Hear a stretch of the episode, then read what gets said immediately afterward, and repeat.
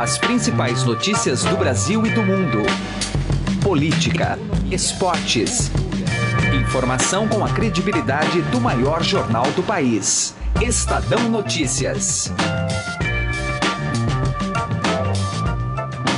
Olá, tudo bem com você? Eu sou Emanuel Bonfim e está começando a partir de agora mais uma edição do Estadão Notícias, nosso podcast com análises, entrevistas e informações sobre os temas mais importantes do momento no Brasil e no mundo. Amanhã começa para valer a Copa do Mundo, com o jogo entre Rússia e Arábia Saudita a partir do meio-dia. A cobertura aqui no Estadão já está a todo vapor no impresso, no digital, em vídeo, nos podcasts e na rádio Eldorado. O programa de hoje é todo dedicado ao Mundial. Buscamos dois enfoques, um mais econômico e outro mais futebolístico. Nesta esfera econômica, fomos entender as causas do brasileiro estar disposto a gastar menos com a Copa do que a última, em 2014, que por sinal foi aqui. É só mesmo uma questão de empolgação ou tem relação com o contexto econômico atual? Na esfera mais esportiva, batemos um papo com o colunista do Estadão Antero Greco. Com o Mundial na Rússia, Antero chega à sua 11 cobertura de Copa na carreira. Para ele, apesar do trauma ter sido profundo com o 7 a 1 da última edição do torneio, a seleção de Tite pouco será influenciada por este fardo. A exceção, segundo ele, pode estar vinculada a alguns poucos jogadores, em especial o zagueiro Thiago Silva. Você pode ouvir e assinar o Estadão Notícias tanto no iTunes quanto em aplicativo para o Android. E também pode seguir o programa nas plataformas de streaming Deezer e Spotify. Nas duas, basta procurar pelo nome do programa no campo de buscas e passar a acompanhar todas as nossas publicações. Ouça e participe. Estadão Notícias.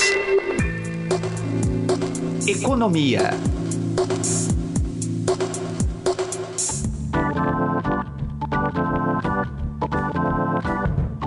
Brasileiro se prepara para a Copa da Rússia, mas não planeja colocar a mão no bolso durante o Mundial. Pesquisa da Confederação Nacional do Comércio aponta que só uma em cada quatro famílias pretendem consumir mais neste evento do que na Copa de 2014, que aconteceu no Brasil. A jornalista Carolina Ercolim conversa sobre este assunto com o economista-chefe da CNC, né, Confederação Nacional do Comércio, Fábio Mendes. Vamos ouvir. O brasileiro se prepara para a Copa da Rússia, mas não planeja colocar a mão no bolso durante o Mundial, não. Segundo pesquisa da Confederação Nacional do Comércio, a maioria dos torcedores vai assistir aos jogos em casa e gastar mais com alimentos e bebidas do que com aparelhos de televisão. A projeção aponta metade da intenção de consumo com itens relacionados ao evento do que o registrado em 2014. Vamos falar mais sobre esse assunto com o Fábio Bentes, economista-chefe da Confederação Nacional do Comércio. Tudo bem, Fábio? Tudo bem. Então tá bom. Vamos é, falar mais sobre esses dados. É, o que, que motiva o brasileiro a estar tá menos disposto a gastar? Olha, basicamente são dois fatores. Primeiro, a gente tem um fator é, geográfico, né? Quer dizer, a Copa de 2014, ela, ela foi realizada no Brasil, então, consequentemente, havia um envolvimento maior da população, dos consumidores, com o evento de quatro anos atrás. Copa de 2018, do outro lado do mundo, é, naturalmente era de esperar mesmo é, uma intenção um pouco menor é, dos, dos brasileiros em materializar gastos com bens ou serviços é, nesse momento. Acontece que não é só isso. Né? A gente sabe que esse período entre Copas né, foi marcado no Brasil por uma crise muito severa, que embora o pior dela já tenha ficado para trás, boa parte ainda da, assim, vamos dizer, da, do trauma da crise é, ainda está presente é, na hora do brasileiro decidir pelas compras. Ela está presente como?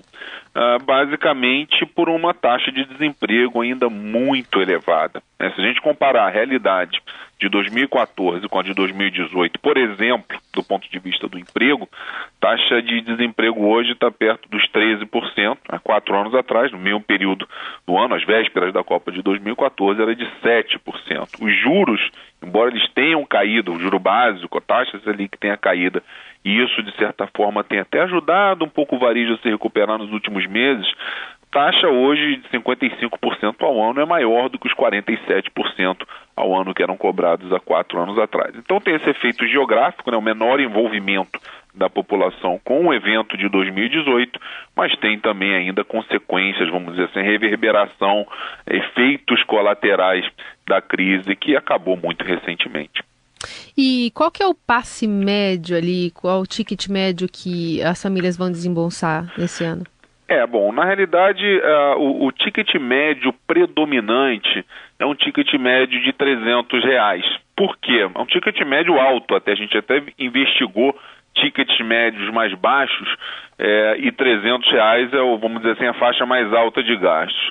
Basicamente porque é, o carro-chefe das vendas do varejo, especialmente às vésperas da, da, da, Copa do Mundo, é a venda de televisores. Né? A gente tem visto, inclusive, um esforço da indústria em oferecer produtos com tecnologias cada vez mais avançadas e isso, naturalmente, diante de um, de um evento com tamanho apelo, acaba fazendo com que a decisão de consumo é, de uma parte é, expressiva é, dos consumidores acabe sendo pela aquisição de televisores. Um outro ponto importante é que os gastos com alimentação, de um modo geral, também tendem a, a a acumular, vamos dizer assim, um ticket médio acima de 300 reais, principalmente alimentação fora do domicílio, quer dizer, a pessoa que vai reunir a família, vai sair, vai, ver um, vai a um restaurante para acompanhar um jogo do Brasil, dificilmente vai gastar menos de 150 reais. Então, se ela acompanhar dois jogos da seleção, já está gastando 300 reais ou mais. Uhum.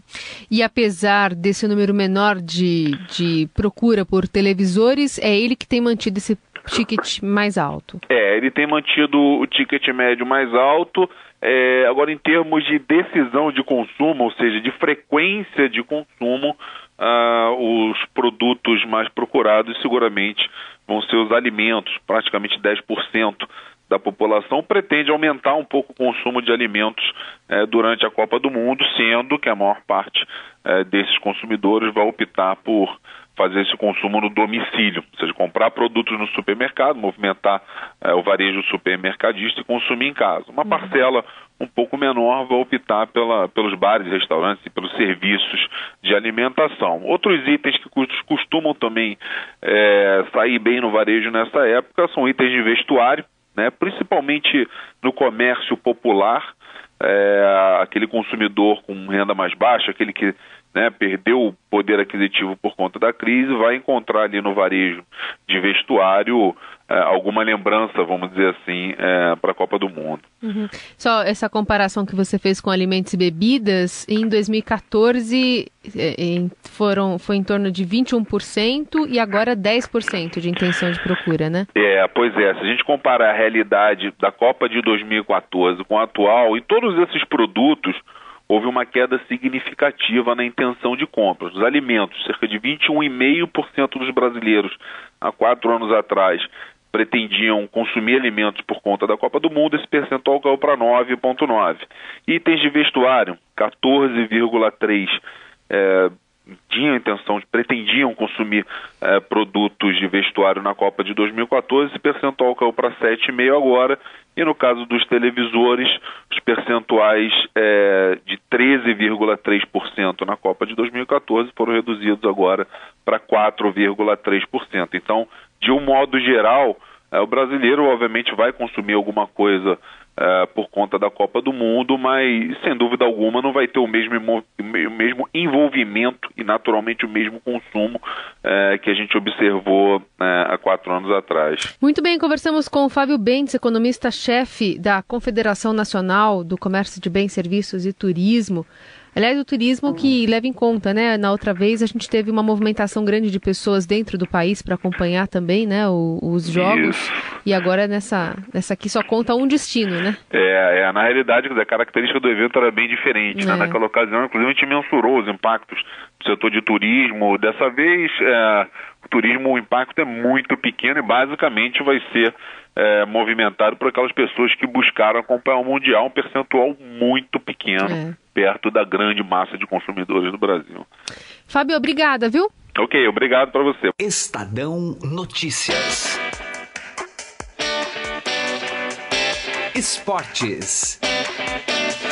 A Copa do Mundo já vai começar nesta quinta-feira. Tem o jogo entre Rússia e Arábia Saudita ao meio-dia, dando pontapé neste Mundial. E claro, o clima de Copa está tomado aqui no Estadão, com cobertura no impresso, no digital, em vídeo, na Rádio Eldorado. Você tem tudo, todos os detalhes direto de Moscou, com nossa equipe de repórteres e muitas análises também. Justamente por isso, e até para a gente entrar mais nesse clima, a gente convidou hoje para uma conversa colunista aqui do Estadão e também comentarista nos canais ESPN, o jornalista, experiente jornalista Antero Greco. Antero, tudo bem com você? Obrigado por nos atender, viu, Antero? Olá, Emanuel. Para mim, Emanuel, é sempre um prazer é, falar com o pessoal da Eldorado e, e todo o nosso grupo Estadão.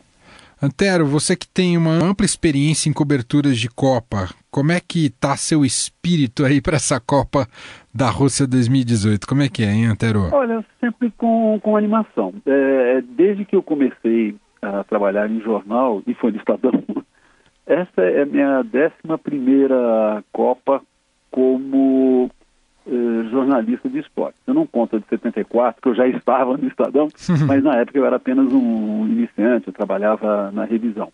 Em 78 eu já era repórter, um pouco, né? Bati na trave para ir na Copa da Argentina. Eh, fui pelo Estadão em 82 e 86, 82 Espanha, 86 México.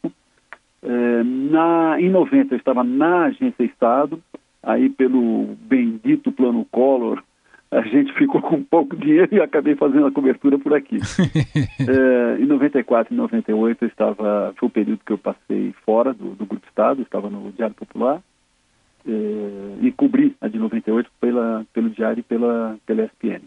Aí, 2002, 6, 10 e 14 foram todas pelo, pelo Estadão.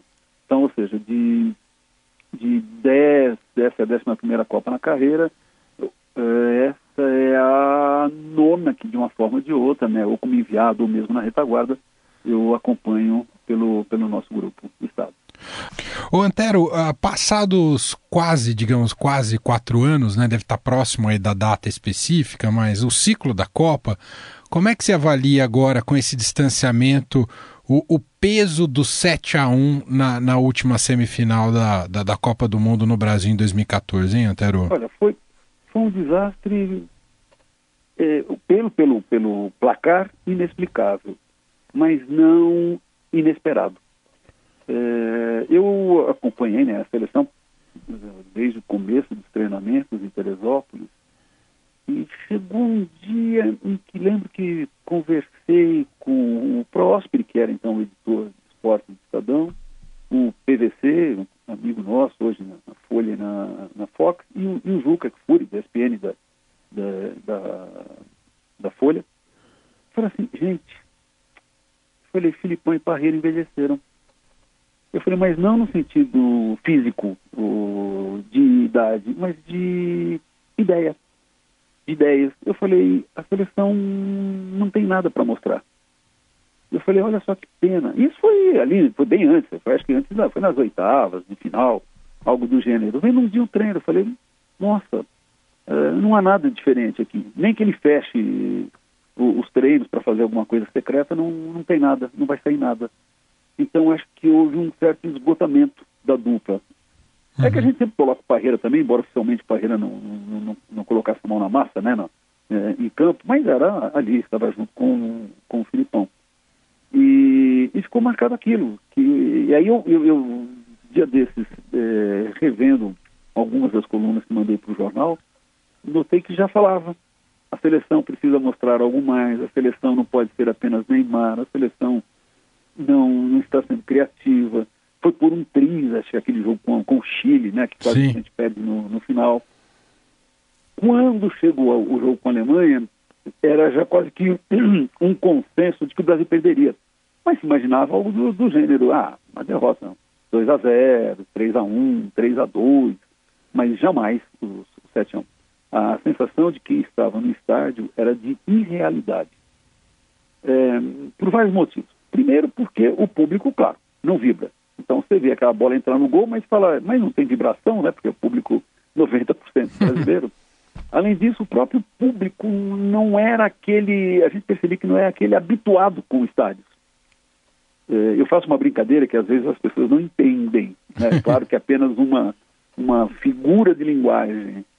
Digo assim, se fosse mesmo que é torcida, torcida de futebol, eu falo, imagina a Fiel, o, o, Brasil perdendo de 3 a 0. Os caras falam, Fiel vai invadir. Os caras fazem alguma coisa para parar aquele jogo, né?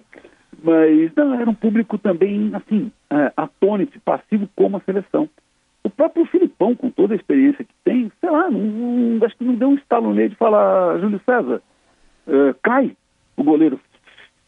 Fim uma contusão, fica uns 10, 15 minutos parado para a gente respirar, para ver o que acontece.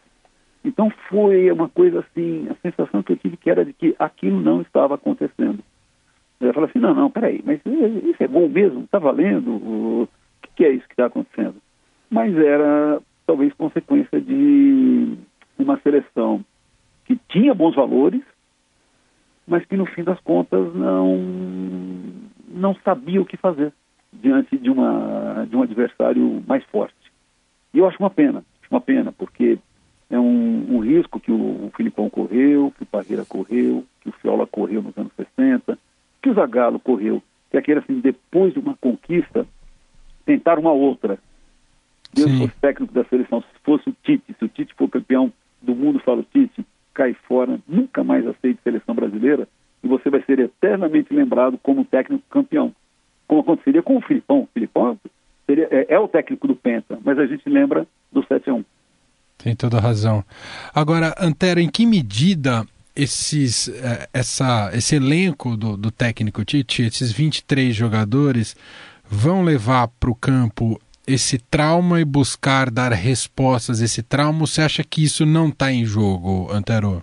É, eu vejo assim como o, o trauma da, da Copa de 2014 para alguns jogadores. Talvez para o Thiago Silva, que é aquele que ficou marcado pelo choro nos pênaltis, era o capitão da, da seleção. E, e, tem uma segunda oportunidade agora com, com o título, pois a tendência ele, é ele ser o titular, né? Uhum. Alguns outros, talvez nem tanto. A gente tem o William, tem acho que o Fernandinho, tem o Daniel Alves, né, que não, que não está, temos o Marcelo, o Neymar, para esses, eu acho que não, não, não deve ter um peso tão grande, não. O grupo é muito, são três quartos praticamente, né, do, do grupo renovado em relação a 2014. É, o, o, pelo que eu acompanho no noticiário nosso Estadão e de, de outros veículos de comunicação, a, o planejamento foi muito bem feito. O trabalho está sendo desenvolvido com critério. É, claro que um pouquinho de superstição, eu preferia até que tivesse uma, alguma coisinha que estivesse bem para mexer com eles, né? Mas a gente nota que há eficiência. Eu, eu imagino que o Brasil, não digo que vai ser campeão, a gente não, não tem ideia, né? Uh, 82, por exemplo, é um time fantástico e não, não chegou nem, nem à final mas eu imagino um, um bom desempenho. Antero, eu queria te ouvir sobre uma grande novidade que teremos nessa Copa, já vem sendo testada em outros torneios, que é a utilização do árbitro de vídeo. Você que acompanha o futebol há muito tempo, uhum. você gosta da novidade, não gosta? Você acha que atrapalha a experiência do torcedor? Qual é a sua expectativa nesse, nesse segmento, hein, Antero? Gosto, gosto. Eu, até um tempo atrás, era, eu resistia a, a certas novidades tecnológicas, mas é, cheguei à conclusão de que elas são, elas são importantes. É, mesmo com elas, a, a, polêmica que eu, dá gosto, é, tempera o, o futebol, não, não vai sumir. Mas elas, a, essa, a ajuda tecnológica pode impedir, às vezes, é, injustiças graves. É, imagina se tivéssemos uma tecnologia apurada na final de 66. Talvez não tivéssemos até hoje uma, uma discussão. A bola entrou ou não entrou num dos gols da, da Inglaterra. Da Inglaterra, é verdade. verdade. Uh, a Inglaterra não foi na Copa 2010, uma bola que entrou uns dois metros, o juiz não, não deu o gol. Verdade. Eu não lembro agora no jogo contra quem foi. Uh, bom, e tanta coisa que a gente vê no, no dia a dia. Numa Copa do Mundo, sobretudo, é importante. É importante ter uma, uh, seu árbitro de vídeo, porque aí você fica. É, é um torneio tão. chama, atrai tanta atenção no mundo, é, concentra tanto interesse também é, e que, se puderem ser evitados os erros graves, é, serão benefícios para o esporte para o torcedor. Para, claro, também em competições nacionais, mas pelo menos eu gostaria de ver em Libertadores, se não no campeonato todo, quem sabe numa parte. É, claro que não, não, é a mesma coisa, né? Corre um risco de é, injustiças terem sido cometidas antes. Mas só a favor, só a favor. Eu acho que tem que ter, tem que ter o chip na bola. É, no caso contrário, a gente estaria jogando o futebol com as regras que foram criadas ali no século XIX, quando surgiu é, quando foi organizado na, na Inglaterra. É por isso que, a, embora talvez de uma forma mais lenta do que em modalidades como o vôlei, né, a, o próprio basquete, mas a, a, mudanças ocorrem também no futebol e a tecnologia eu vejo como bem-vinda. Antero, foi muito legal a conversa contigo. Te desejar uma excelente cobertura de Copa, que eu sei que já começou, já tem várias publicações suas aqui no Estadão, mas vai afunilar, vai ter mais coisa e poder preparar, te ouvindo com, com, com a voz da experiência, a carga que você traz e sempre uma linguagem super divertida de te acompanhar. Muito legal esse papo. Obrigadíssimo, viu, Muito Antero? obrigado. Dessa vez eu fico aqui. Eu falei, depois do, dos últimos 20 anos, dessa vez eu vou ver a Copa. Porque quando a gente é, está envolvido na cobertura em loco, alguém fala, nossa, você viu a Copa? Eu falo, não, não. Eu vi a seleção que acompanhei. ou no caso a Itália, que eu cobri, ou, ou o Brasil, porque absorve tanto, tanto, que a gente não consegue ver os outros jogos. Né? Então foi essa vez aqui, depois de tanto tempo, eu vou poder acompanhar todos os jogos. Vou falar via Copa do Mundo. Sensacional. Obrigado, Antero. um grande abraço. Um abraço. Quando quiser, me chame e a gente bate papo. O Estadão Notícias desta quarta-feira vai ficando por aqui. Contou com a apresentação minha, Emanuel Bonfim produção de Gustavo Lopes e participação de Carolina Ercolim. O diretor de jornalismo do Grupo Estado é João Fábio Caminuto. De segunda a sexta-feira, uma nova edição deste podcast é publicada. Tem tudo no blog Estadão Podcasts. Estamos também presentes na Deezer. Procure por este e outros podcasts do Estadão por lá. E mande seu comentário e sugestão para o e-mail podcast.estadão.com. Um abraço para você, uma excelente quarta-feira e até mais. Estadão Notícias.